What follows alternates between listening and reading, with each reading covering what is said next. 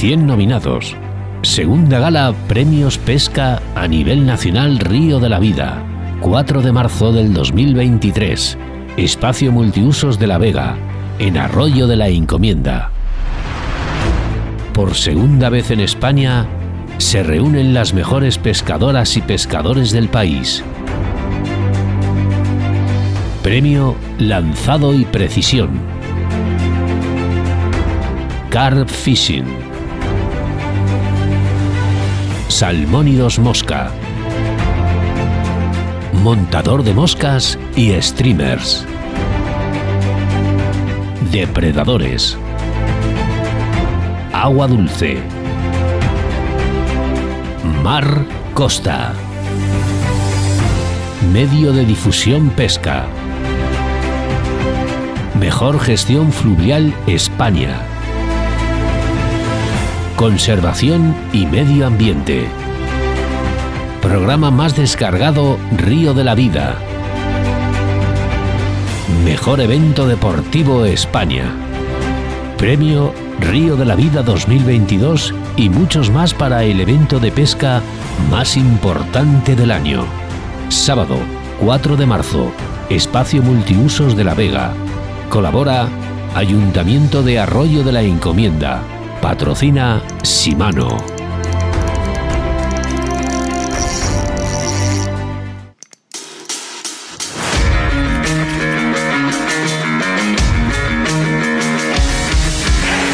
Aquí comienza Río de la Vida en Bon Radio.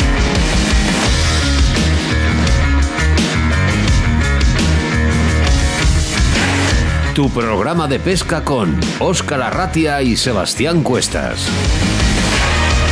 Bienvenidos, bienvenidas a Río de la Vida, tu programa de pesca preferido, ¿eh? a través de todos los canales de Bon Radio y a través de tu televisor, todos los sábados de 9 a 10 de la mañana. Si te has perdido algún programa o quieres volver a escucharlo, lo puedes hacer a través de nuestra web en monradio.com. ¿eh? Saludamos a todos nuestros oyentes y patrocinadores. Me presento, mi nombre es Óscar Arratia y a mi lado, como siempre, el capitán de a bordo, Sebastián Cuestas. Buenas, eh, buenos días, Sebas. Buenos días, Oscar. Eh, y digo buenos porque aunque Facebook tenga la manía de siempre ponernos trabas en este, en este camino que siempre marcamos tú y yo, esto al final es pasión, deporte, naturaleza, conocimientos, material y pesca. Y sobre todo, como no, lo que tenemos aquí en los estudios, buen rollo. Todo esto, mira, la hojita es bien fuerte y el resultado que es, pues que va a ser Río de la Vida, el programa en directo, como no, de la pesca, la pesca que nos gusta, la que siempre marcamos todos los sábados por la mañana aquí en Bon Radio, Oscar y una pesca. Y una pesca que esta semana tenemos jaleo ¿eh? con esas leyes. ¿eh? De, ello, de ello vamos a hablar hoy. Va a haber, va a haber leches. Bueno, pues aquí comienza un programa más de Río, de la Vida.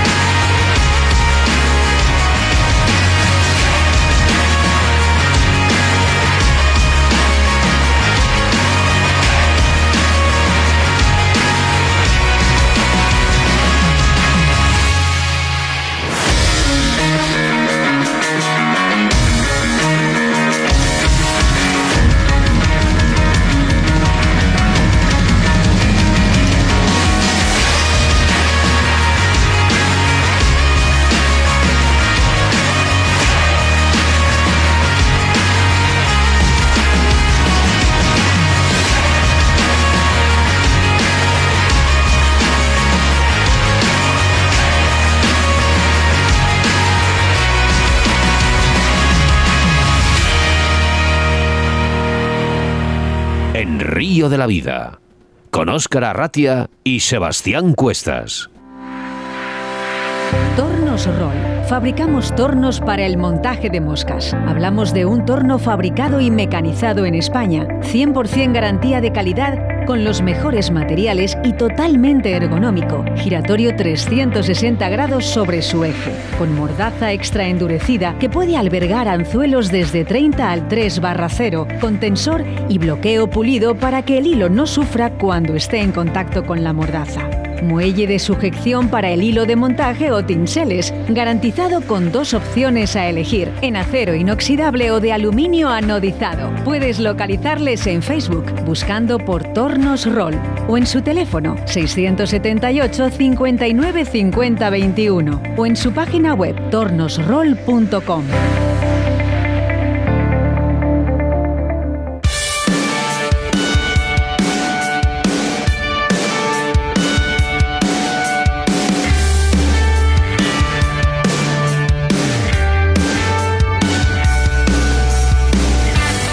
programa 156 y 291 ediciones muy especiales en el que nos preocupamos por la pesca y la naturaleza con los mejores pescadores de toda España y queremos felicitar a todos los pescadores y pescadoras de todo el mundo sobre el Día Mundial del Pescador, que se presenta cada 26 de enero. ¿eh? Seguidamente tenemos el debate del día que será con Manolo, nuestro pescador de Linares, sobre qué está pasando sobre la ley de pesca en Andalucía. Nuestra entrevista del día, el salmón, será el verdadero protagonista junto con el experimentado pescador Carlos Garza, que no espera, nos espera al otro lado de la línea telefónica desde Madrid. ¿eh?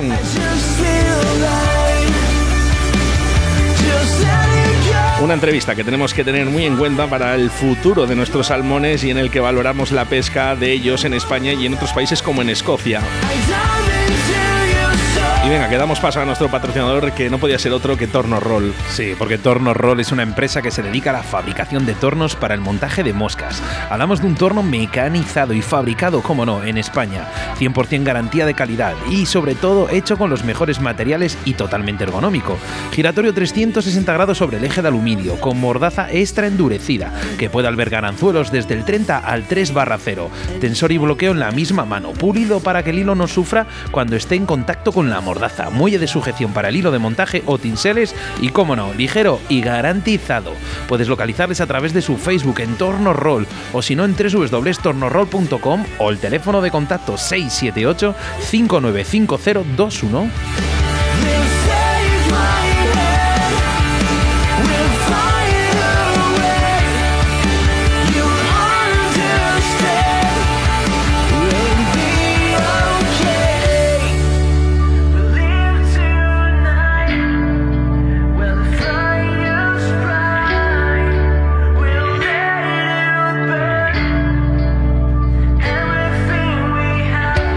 Nuestra segunda entrevista Juan José Erce Majuelo, presidente de la Federación Riojana de Pesca, ante si se aprueba la nueva ley de biodiversidad y además que nos va a obligar a matar eh, todas las eh, carpas y truchas arcoíris, eh, leyes en las que no se han preocupado de debatir entre los que más saben de ello, que son los profesionales como las tiendas de pesca o prestigiosos pescadores, que tenemos muchos además y muy buenos, no solo en La Rioja, sino en España entera. Colaboradores los habituales, Cañas Draga de la Alta, la Autovía del Pescador, JJ Fishing, Moscas de León, Torno Roll, Riverfly y Fox Rey.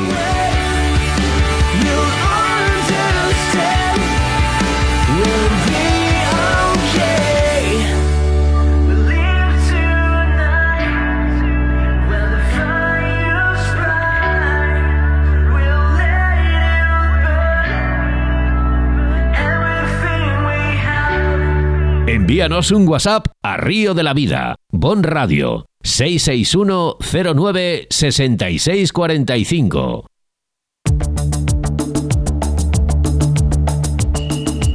Pues hacia Linares eh, nos desplazamos telefónicamente para hablar con nuestro amigo Manolo. Manolo, buenos días. Buenas tardes y buenos días. Y fuerte, ¿eh? felicidades a todos los pescadores y pescadoras ¿Qué por tal? el día de hoy. Manolo, oye, hoy nos traéis un poco de guerra aquí a Río de la Vida, ¿no? Sí, lamentablemente sí. Esto va cada día va para atrás y las leyes y vamos, y es impresionante quién hace las leyes, vamos, no sé quién le hará las leyes, pero para nosotros y para nuestro pe- y para nuestro pescado desde luego que no, no nos Bueno, corresponde. vamos. antes, antes de continuar con esta entrevista corta, quieres saludarte aquí, Jesús, está a nuestro lado. Hola Manolo. Buenas Jesús, Hola. ¿Qué Manolo.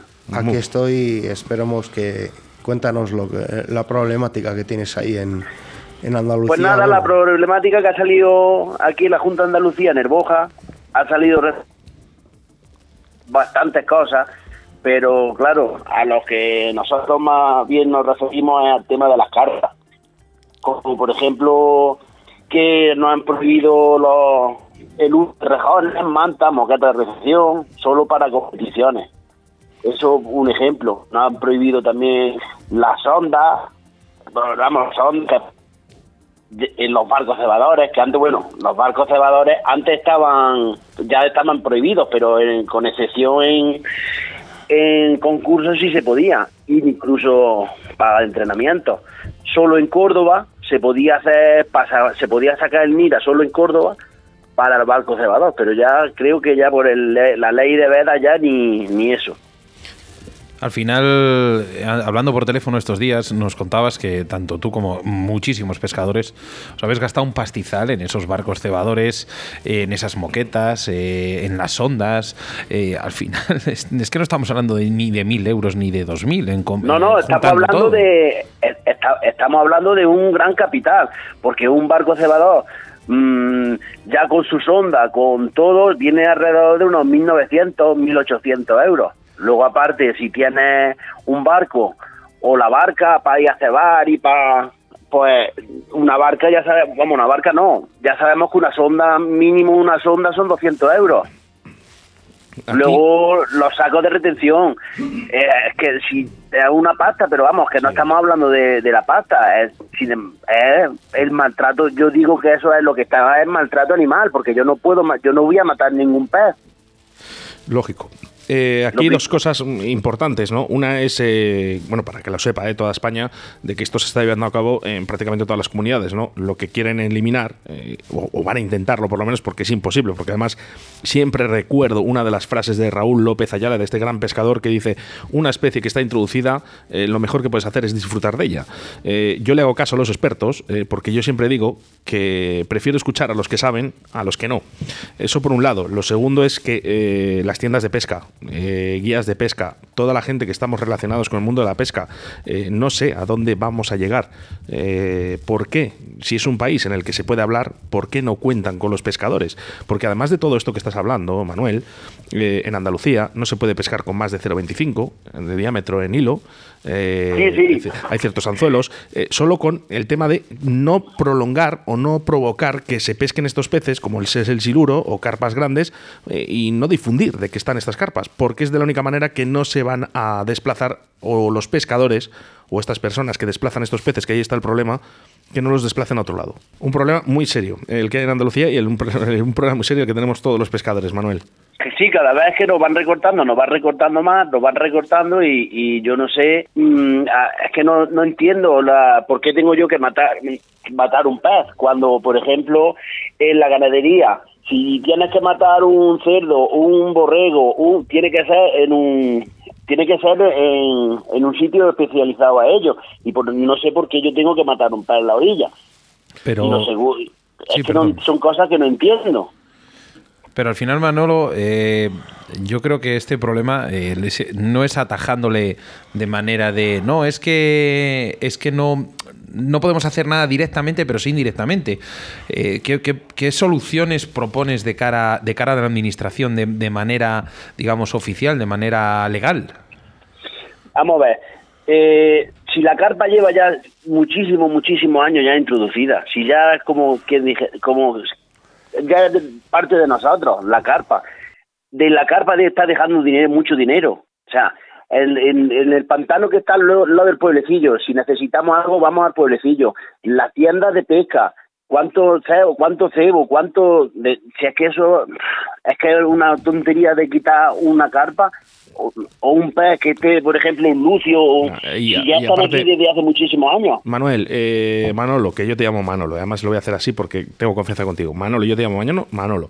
Eh, no tiene sentido, ¿no? Cuando creas una ley de bienestar animal, ¿no? En el que respetas todos los animales, entonces, ¿qué es un pez? Si acaso tiene culpa, por ejemplo, un siluro, una carpa o un depredador, eh, ¿tiene culpa de estar ahí? No, la tiene el humano, no la tiene el pez. Entonces, Exactamente. vamos a intentar a ver si somos ecuánimes un poquito en las decisiones que escogemos en este país para poder decidir, ¿no? Porque eh, no podemos diferenciar entre vertebrados e invertebrados y no podemos diferenciar entre, por lo menos por mi parte, entre un perro, un gato o un pez. Para mí son todos animales, son todos iguales. De todo ello vamos a hablar más todavía eh, la próxima semana de estas leyes en Andalucía. Manolo, queríamos hacer un poquito hincapié contigo, mm, darte las gracias por por estar en nuestro programa en el día de hoy. Sí, pues muchas gracias. Ya sabéis que estoy aquí para lo que haga falta y, la semana que viene pues vendrá un experto y os aclarará ya todo, toda la normativa y todo lo que todo lo que conlleva esto de la de lo de, de Boja. Bueno, al final, Manolo, habrá que salir a la calle y salir todos en manifestación, en tromba, porque si no aquí en España no, no se consigue nada. Muchas gracias. Exactamente. Y, bien has dicho que la pues próxima semana aclararemos Y darle un saludo a los siete llamas, que si no se los doy me revientan, dice. al club. Y ya está. Y muchísimas gracias por todo lo que hacéis, que ya sé que es mucho. Y, y ya está. Y no voy a decir más nada que lo sepáis. Un abrazote muy fuerte. Hasta Linares. Venga, muchas gracias, chicos.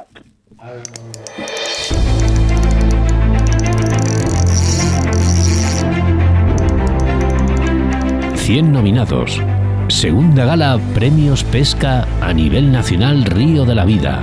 4 de marzo del 2023. Espacio Multiusos de La Vega, en Arroyo de la Encomienda. Por segunda vez en España, se reúnen las mejores pescadoras y pescadores del país. Premio Lanzado y Precisión. Carp Fishing. Salmónidos Mosca. Montador de moscas y streamers. Depredadores. Agua dulce. Mar Costa. Medio de difusión pesca. Mejor gestión fluvial España. Conservación y medio ambiente. Programa más descargado Río de la Vida. Mejor evento deportivo España. Premio Río de la Vida 2022 y muchos más para el evento de pesca más importante del año. Sábado 4 de marzo, Espacio Multiusos de La Vega. Colabora Ayuntamiento de Arroyo de la Encomienda. Patrocina Simano.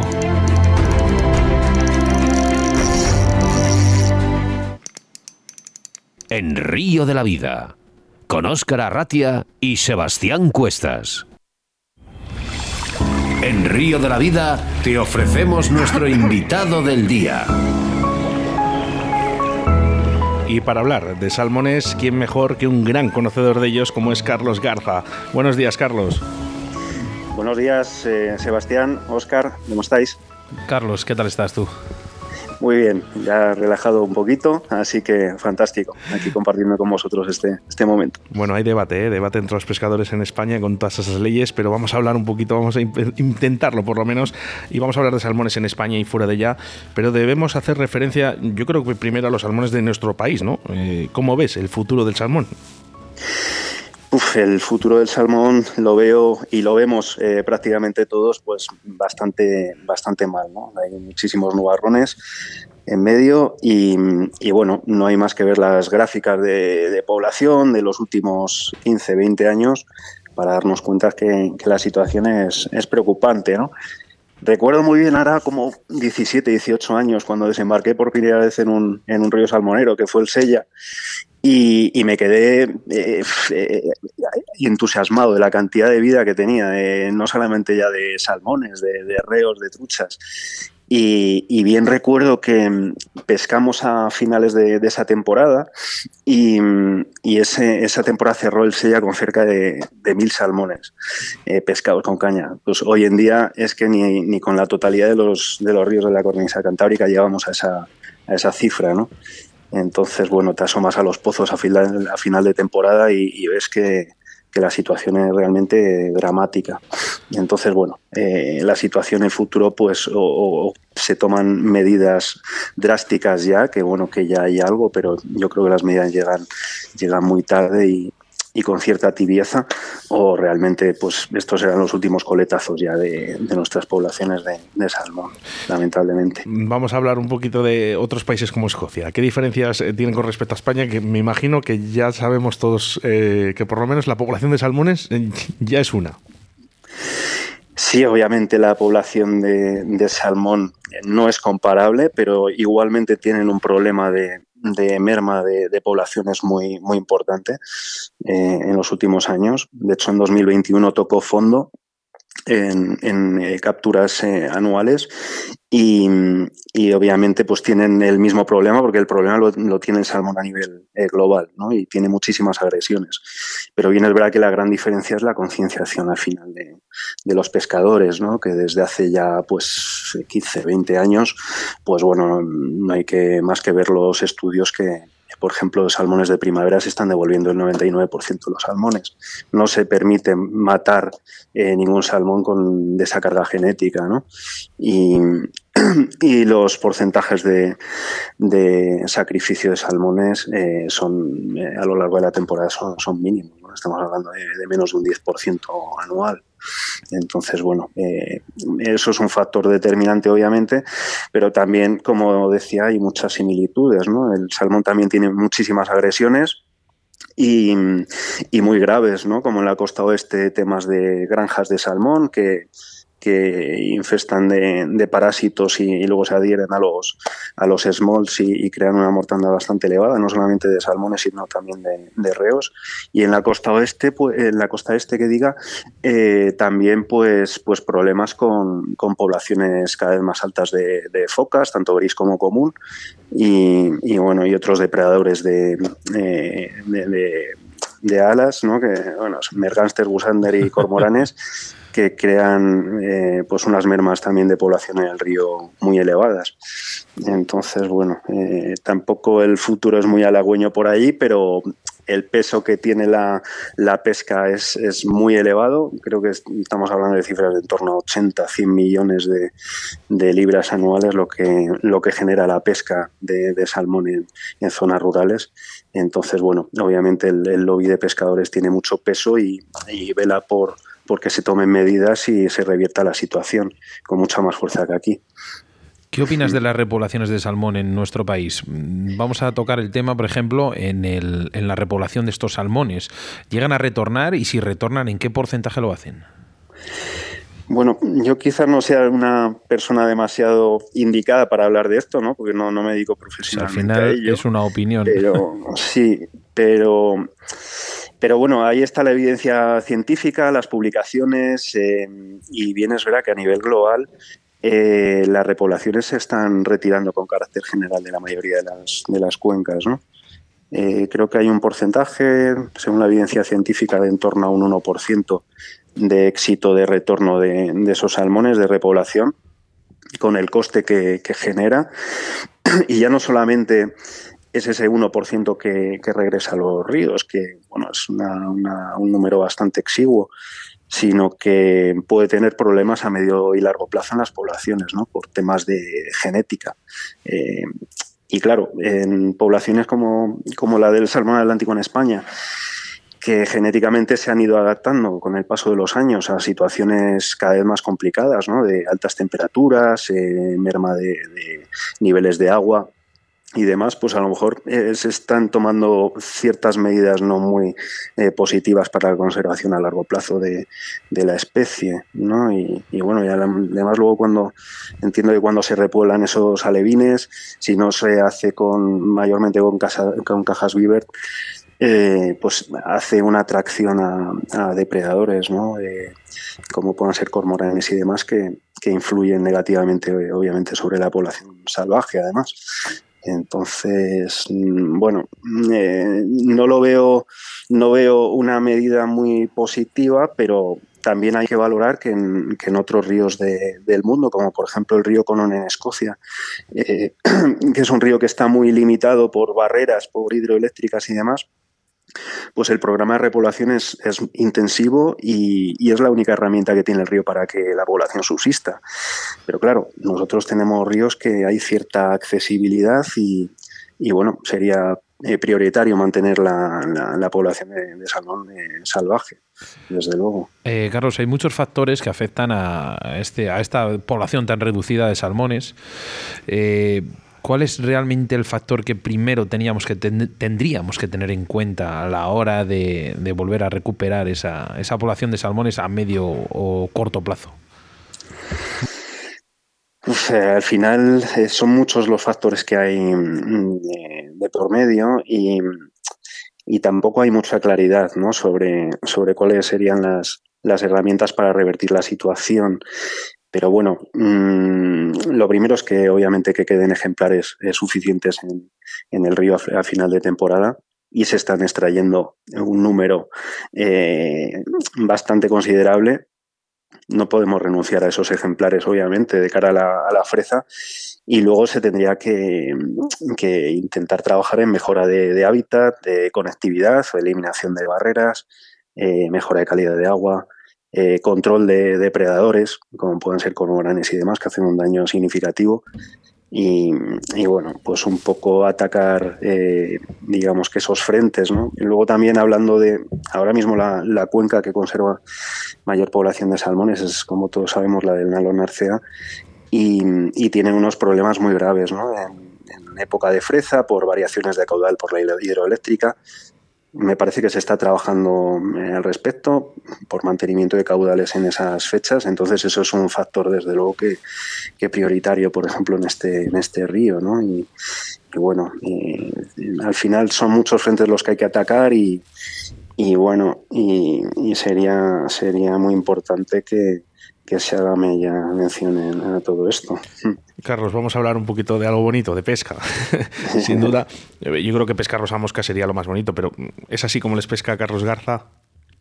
Sí, sí, eh, absolutamente. La verdad que para muchos no soy un pescador completo porque solamente pesco eh, con mosca los salmones, pero, pero así es. Eh, disfruto mucho con ello y, bueno, me, satisface bastante pescarlos de, de, esta manera y hacer mis propias moscas y, y bueno, disfruto un montón con, con ello, desde el lance, el montaje de las moscas, absolutamente todo.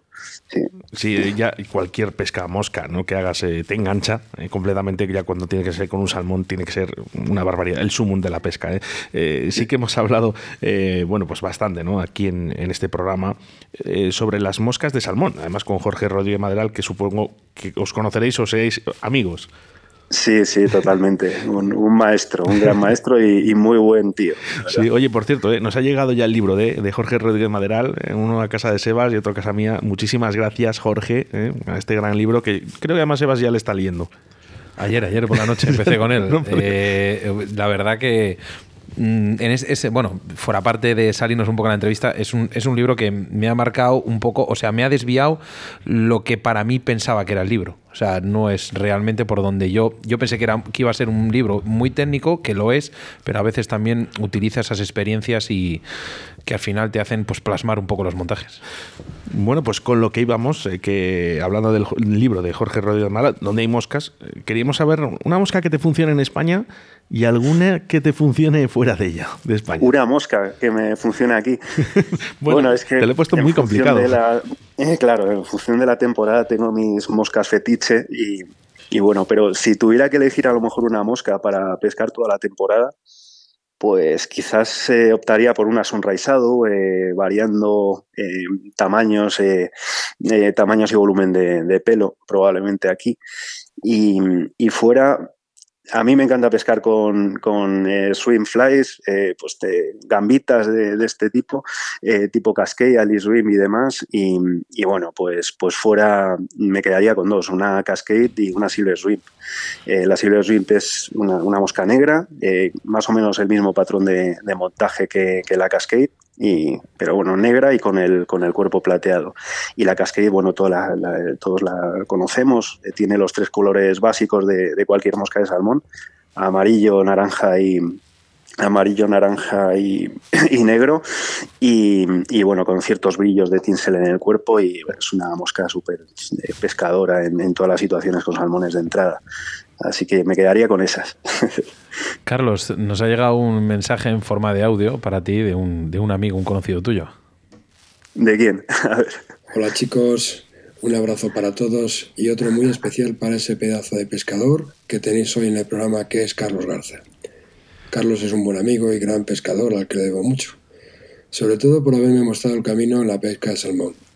Tuve la suerte de conocerle ya hace unos cuantos años y entonces ya me dio los motivos suficientes para fijarme en la pesca a mosca de esta especie. tipo sano y humilde donde los haya, pero sabio a pesar de su juventud, quien ha dedicado mucho tiempo a su pesca aquí fuera de España y que conoce su comportamiento perfectamente en el río, así como en la lectura del agua, la técnica a emplear, el equipo y las moscas más adecuadas en cada momento, y que además lanza como los ángeles. Todo un crack, vamos, y al que le deseo mucho éxito y que yo lo vea. Feliz programa y nos vemos pronto. Un saludo. Qué maravilla, Carlos. Tener amigos así, ¿eh?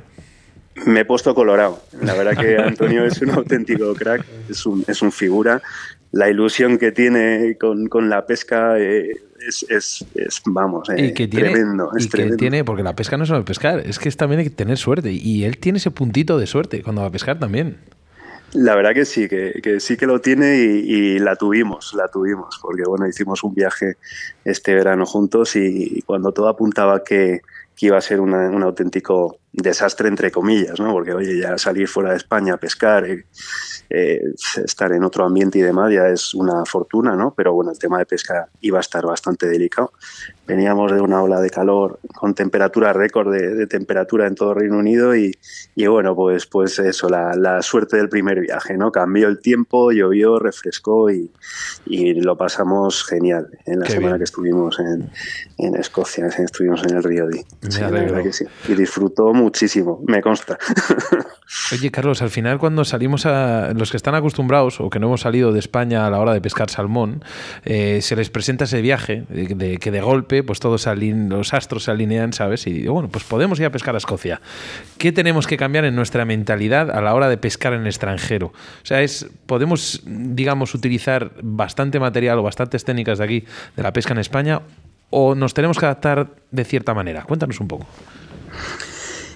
Eh, bueno, todo depende un poco de, de la temporada en la que vayamos. Eh, si vamos a ir en primavera, eh, las técnicas de pesca son muy similares a, que, las que utilizamos, por ejemplo, en la cuenca del Narcea Nalón, eh, bueno, pues con, con shooting heads, con, con, tip de hundimiento y con, con, moscas de tipo tubo de cobre o, o sin lastrar, pero bajando un poquito en la columna de agua. Entonces, la técnica sería muy, muy similar en, en primavera.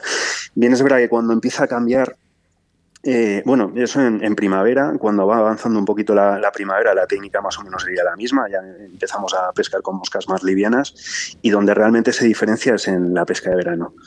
No solamente en Escocia, sino también en Irlanda, en, en Islandia, bueno, en condiciones de verano con, con, temperaturas al alza y demás, pues se suelen utilizar moscas de un tamaño micro, eh, muy pequeñitas, cosa que aquí en España, pues esos tamaños rara vez se, se suelen utilizar, ¿no? Eh, hablamos de, tamaños de mosca de, pues no sé, bajando del 12, pues 14, 16 hasta 18, ¿no? Micromoscas que aquí nos da mucho reparo ponerlas, mmm, sobre todo también por la densidad de peces, porque estoy seguro que si utilizamos esas moscas en verano, eh, alguna captura podríamos tener. Eh, entonces, bueno, eh, las técnicas son, son similares, son muy sí. similares. Pues está, está bien, está bien que lo digas porque habrá más de uno que esté escuchando que diga, bueno, si yo tengo que salir fuera, al final intenta. Bueno, eh, personalmente, yo me acuerdo el primer viaje que fue mi padre a, a, Chile a pescar, se fue con unas efémeras como las que se pescan aquí en León y tal, y, y tuvo que andar preguntando ahí porque se comía los mocos, hablando malamente. Sí, sí, bueno, al final los salmones son, son los mismos en todos los sitios, ¿no? Bien es verdad que, que hay variaciones de cambios de quizás de, de, de conducta, de comportamiento y, o algunas moscas que fun, puedan funcionar un poquito mejor que, que, otras, pero, pero bueno, estamos hablando un poco de lo, de lo mismo. Sí. Eh, cada día escuchamos eh, nuevas normativas, eh, queremos que pongan muchas más restricciones en la pesca de salmón aquí en España. Hay una nueva, eh, los cotos parciales pasan a ser cotos fijos, permanentes. ¿Tú crees que esta medida ayuda, no ayuda? ¿Qué cambiarías en la normativa? Háblanos un poquillo. Bueno, yo creo que, que ayuda, ¿no? Me parece que esa, que esa normativa, esa modificación solamente se, se va a aplicar en, en la cuenca del Nalón Narcea. No sé, corrígeme si me equivoco. Sí, efectivamente. Sí, entonces, bueno, em, la presión que estaba soportando la cuenca era, era elevadísima y evidentemente pues todo lo que sea mm, gestionar y, aliviar presión eh, es, positivo. Em, lo que pasa que, bueno, yo me quedé un poco atónito todavía pues porque hay cupos, ¿no? De, bueno, hay cupos, hay, hay sacrificio de peces. Bueno, yo creo que ahora mismo, tal como están las poblaciones de, salmón en España, no se puede sacrificar ni un solo salmón, y menos salmones de primavera. Eh, pues, a lo mejor un salmón pequeño de verano hasta cierto punto lo puedo entender, pero estamos hablando de, una genética de reproductores elevadísima, ¿no? que ya quisieran muchos países de Europa tener una, media de población de, salmón de primavera como la que hay, por, ejemplo, en la Arcea. Entonces, bueno, eh, no comparto, me parece que, son medidas que son tibias, que llegan además muy tarde y deberían de de andar muchísimo más, profundizar. Y curiosamente no hay cupos ni restricciones en otros ríos que, vamos, no, yo no sé, la temporada pasada han cerrado con los números exiguos. Y no solo eso, sino que te acercabas a los pozos y, estaban totalmente pelados de, salmones, ¿no? Bueno, yo, yo pienso que la situación que tiene el salmón ahora mismo es para ni molestarle siquiera. La hmm. verdad es que es tan delicada que no se debería de molestar es una controversia, ¿no? Porque el mundo del salmón mueve, ahí muchísima economía, pero yo creo que se debería de sacrificar unos años para que los salmones, pues, pues bueno, pues llegaran a, subir en número y tal, pero, pero ya eh, lo de pescar con muerte es inviable totalmente. Yo, es una opinión que yo tengo. Es que sé. Eh, yo sé que me reitero mucho, en muchos programas y digo muchas veces esto, Carlos, pero es que cero por cero es cero. Es cero. Entonces, eh, cuando entendamos de que cero por cero es cero, ¿eh? tendremos que vedar y tendremos que, respetar para intentar ¿eh? organizar un poquito todo esto, porque si no, mal vamos. Hemos visto Totalmente. Nuestro Lo que pasa es que tampoco es muy positivo el, la veda como tal, pues bueno, pues se ha visto ríos que se han cerrado y que, y que no funcionan. Porque, bueno, si tú lo vedas, lo vigilas eh, trabaja sobre el río para recuperar la, población tiene sentido. Pero eso me da mucho miedo contando con, las administraciones de, este país. ¿no? Entonces, bueno, si realmente hay un programa de recuperación y, hay recursos, mm, vamos, yo creo que lo podemos comprar muchísima gente, pero, pero si no, pues si van a cerrar para abandonar, pues a lo mejor es mejor que estén ocupados los ríos con, cierta presión, cierta regulación. Eh, bien, es verdad que limitando mucho el, tema de sacrificio de peces o a cero, si es posible. Efectivamente, mm. cero por cero, cero. Carlos, un momento de tu vida que va a quedar eh, grabado en tu retina relacionado con la pesca de salmón. Uf, uno solo es complicado, ¿no? Porque he tenido, he tenido momentos imborrables. Pero bueno, yo creo que al final el primer, el primer salmón que, capturas pues te queda, te queda absolutamente grabado, ¿no? Y, lo recuerdo muy bien. Recuerdo que fue en el. Bueno, hice ya una, captura, pero con un streamer en el Sella, pero aquello. Yo quería pescar un salmón con, como Dios manda, ¿no? Con una caña de dos manos, aguas abajo y demás. Y, bueno, y, cogimos un permiso sobrante en el, en el río Eo, en el Coto de Louredal, pues hará pues cerca de 12 años, una cosa así. Iba con mi gran amigo Jesús Arribas, asistido por, por Miguel, Miguel Ángel, eh, telefónicamente. Bueno, le estuve dando un poquito la chapa, oye Miguel, esto cómo se hace y tal. Tenía muchas dudas, no sabía prácticamente nada de esto. Y, nos plantamos ahí en, en San de Abres, ¿no? Nos hospedamos, recuerdo bien, en, en el hotel de José Farrey que aquello es como un, bueno, es un museo auténticamente de, la pesca. Eh, parece que estás ahí inmerso en los años 50, en la época dorada de, de de España. Y, nada, madrugamos, fuimos ahí al coto. Y bueno, lo primero de todo, la desilusión. O sea, llegamos allí, el coto se había quedado sin muerte porque el año anterior había sido el EO una auténtica catástrofe en cuanto a número de capturas y ese mismo año lo dejaron sin muerte.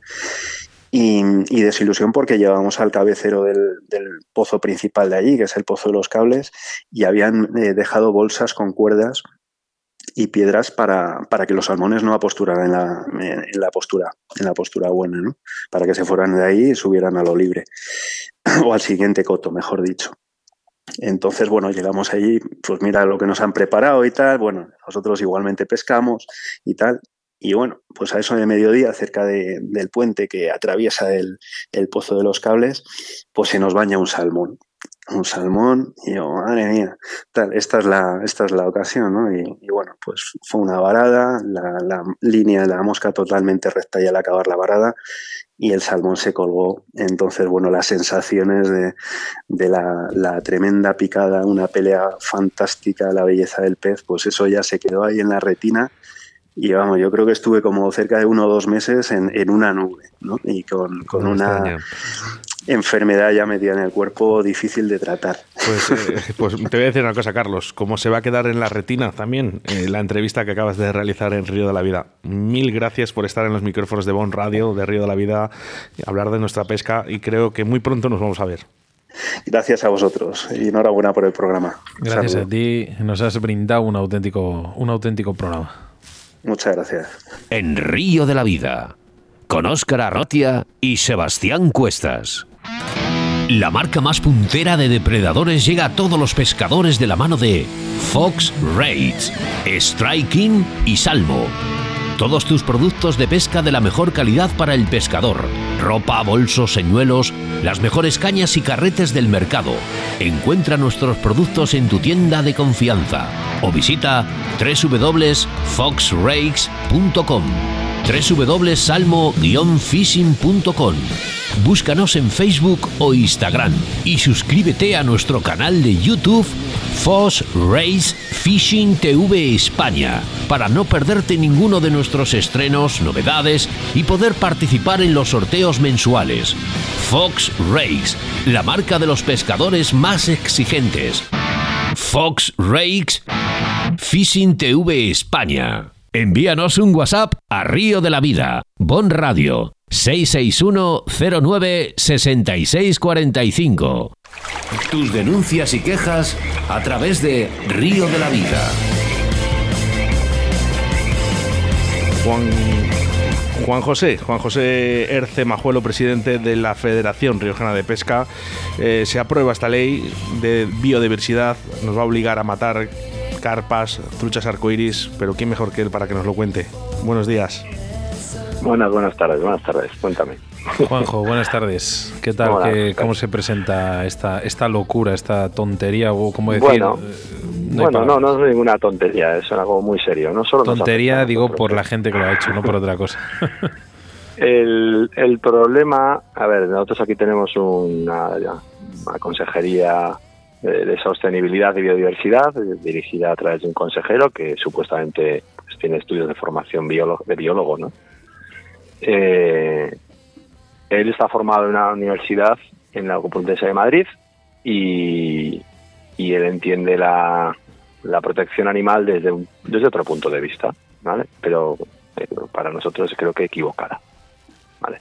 Entonces, el proyecto empieza en el año 2020, no es una cosa que ahora se ha culminado en la aprobación de la ley eh, ayer en el Parlamento, que, que se a, la espera de que se publique, ¿no? Eh, la publicación del boletín oficial de La Rioja para que se haga efectiva, ¿no? Y luego sea una orden de veras correspondiente. Pero es una ley que no tiene nada que ver con la pesca, se llama Ley de Patrimonio y Biodiversidad, no es una ley de pesca, es una ley de patrimonio y biodiversidad.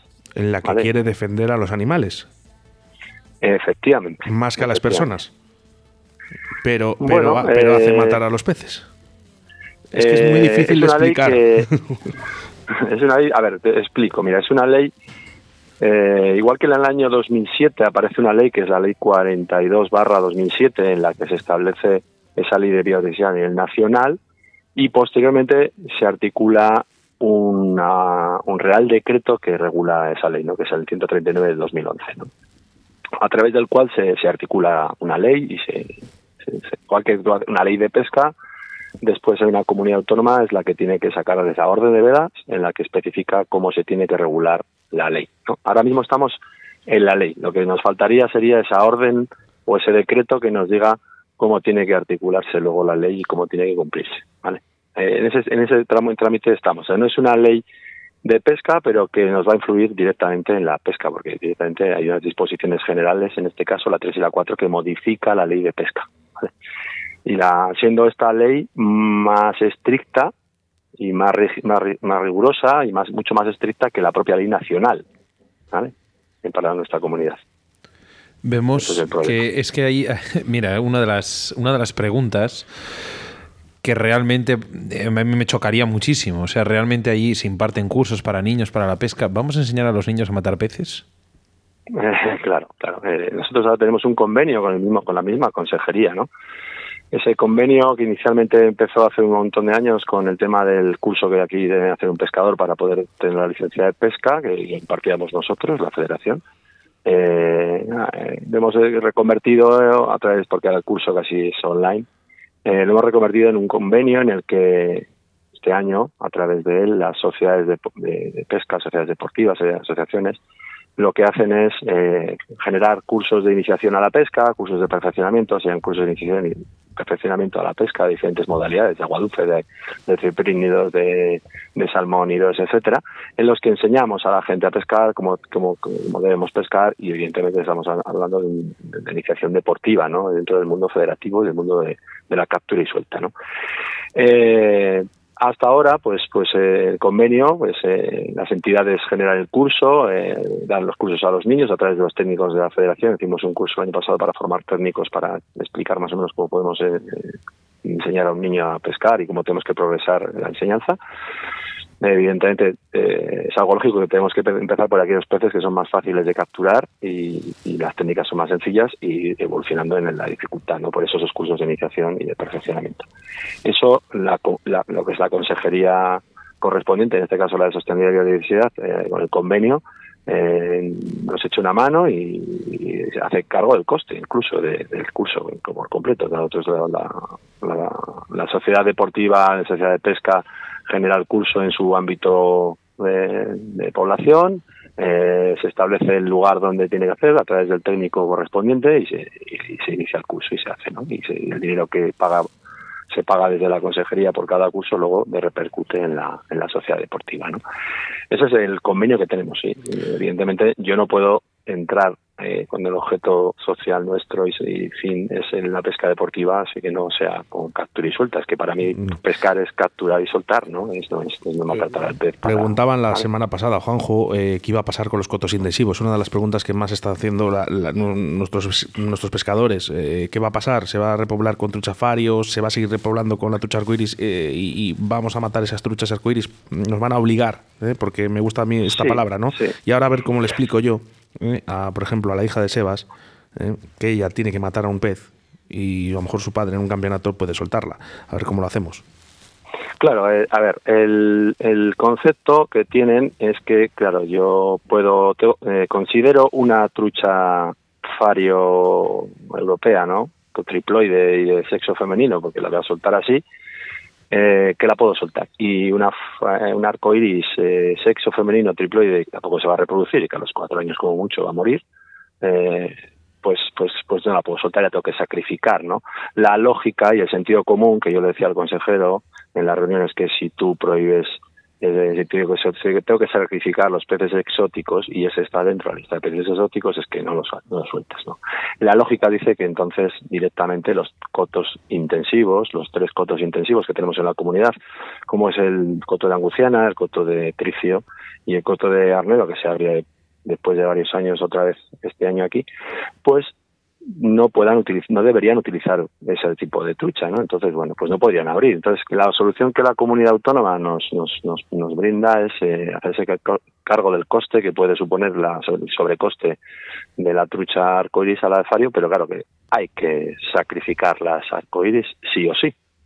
Claro, ¿cómo vas a hacer un curso con esa niña o ese niño que va a hacer esa iniciación y tengo que es que, no, no se me ocurre ninguna manera, ninguna forma de explicar, por ejemplo, a la hija de Sebas, que es pescadora, eh, en diferenciar animales, ¿no? En una ley de bienestar animal en la que defiende más derechos para, para eso, para los animales que para las personas, y no sé cómo explicarla, ¿eh? que, uno hay que matar y que, hay que diferenciar entre esto. No puede ser. Va más allá. La lógica los que, somos más, va más allá de todo esto. Eso es, para mí es una dicotomía entre la moralidad y la ética.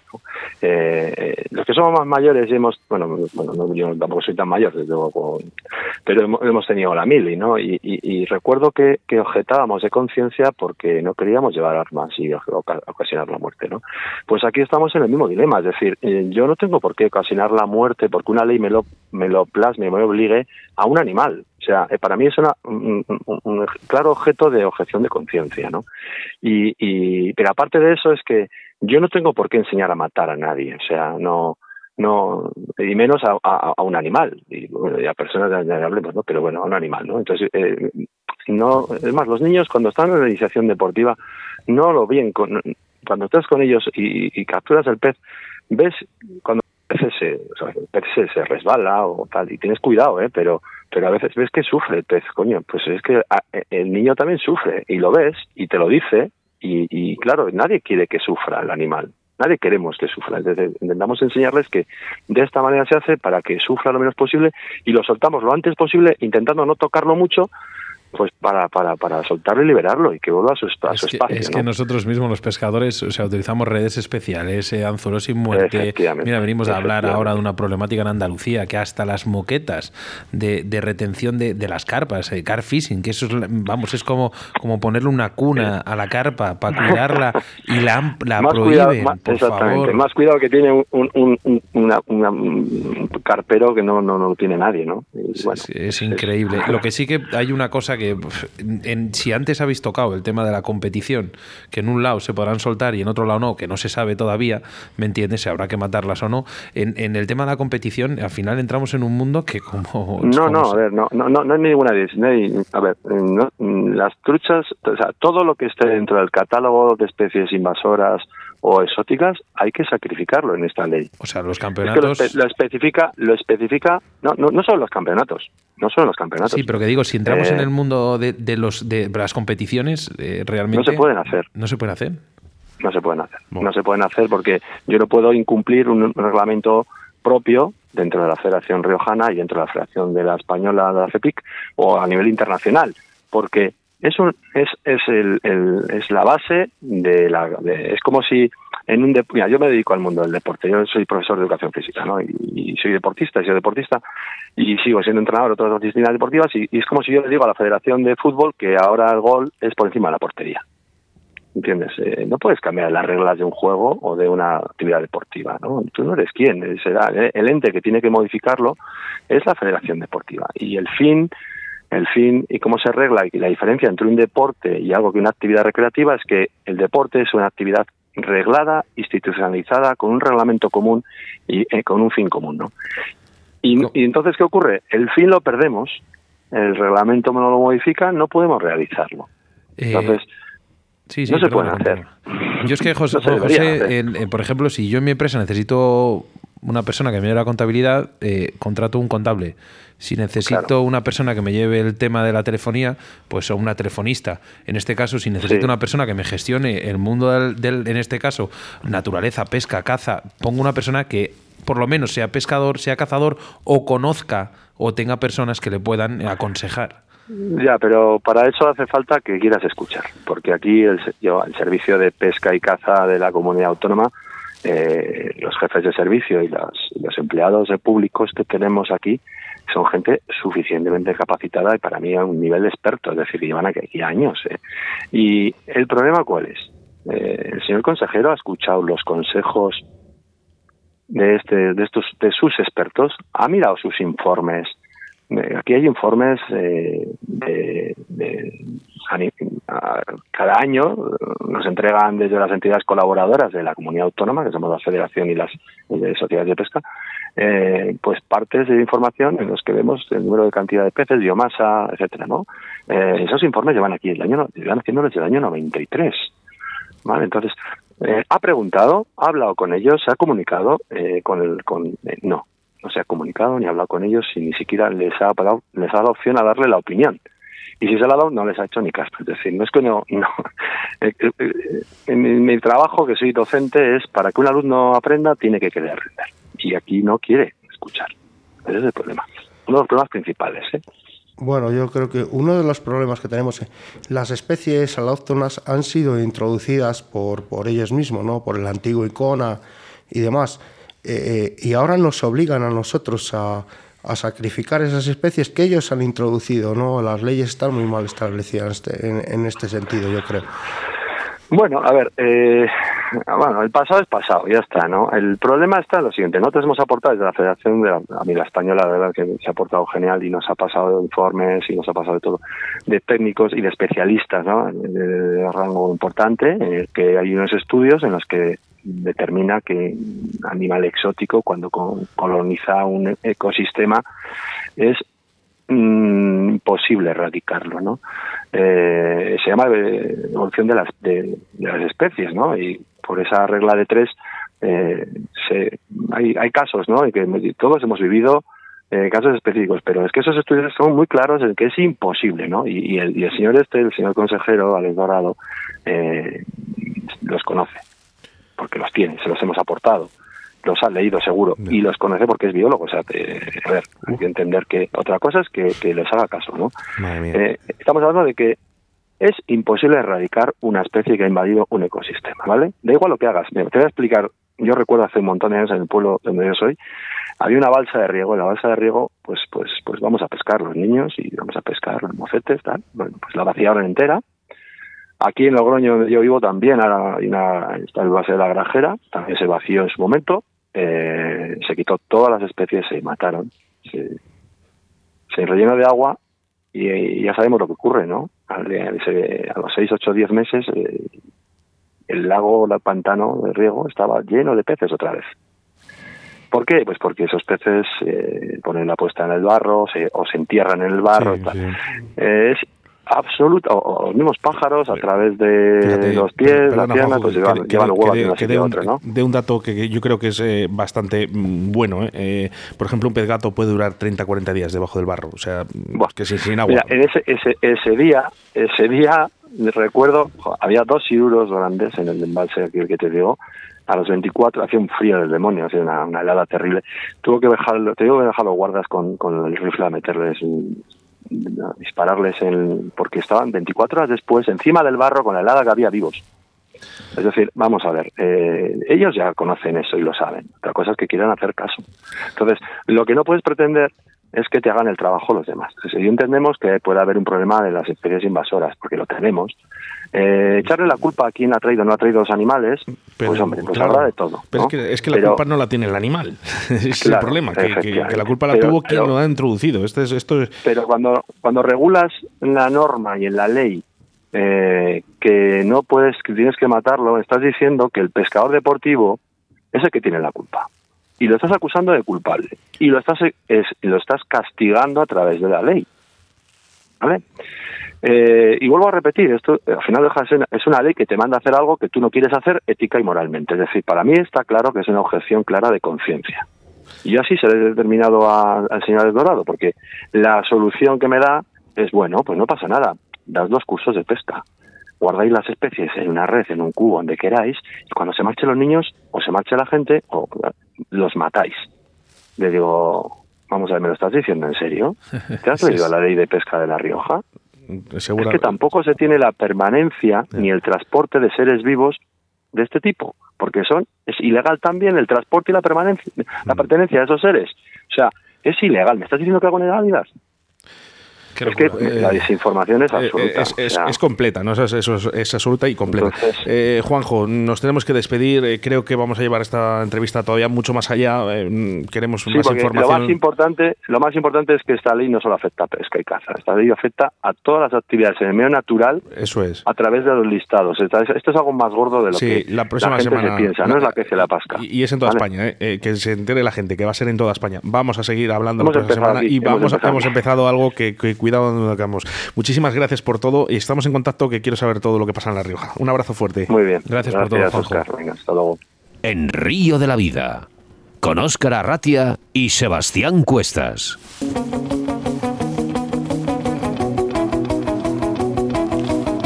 Bueno, pues programa muy completo Este el que hemos tenido hoy con tres entrevistas en un programa que se llama 156 con 291 ediciones. Hasta aquí ¿eh? ha llegado un programa más de Río de la Vida. Nos vemos la próxima semana. Ya sabes, 147 horas más o 10.080 minutos. Me despido. Jesús Martín, gracias. Gracias a vosotros. Como siempre, un placer. Y el capitán de bordo, Sebastián Cuestas. Con ganas de más me he quedado. Y sobrevivir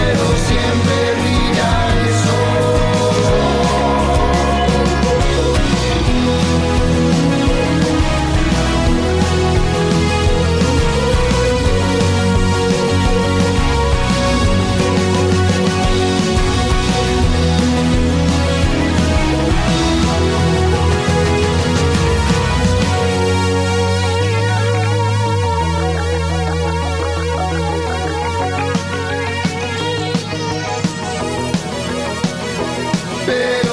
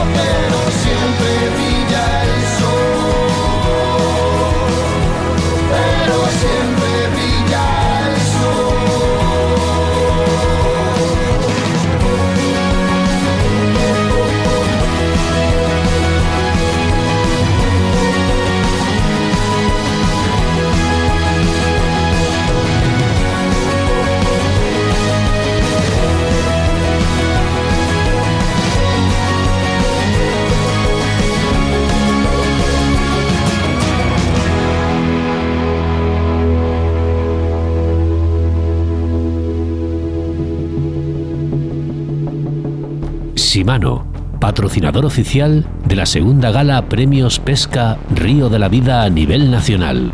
La marca para los amantes de la pesca que exigen calidad e innovación en sus equipos, con más de 50 años de experiencia.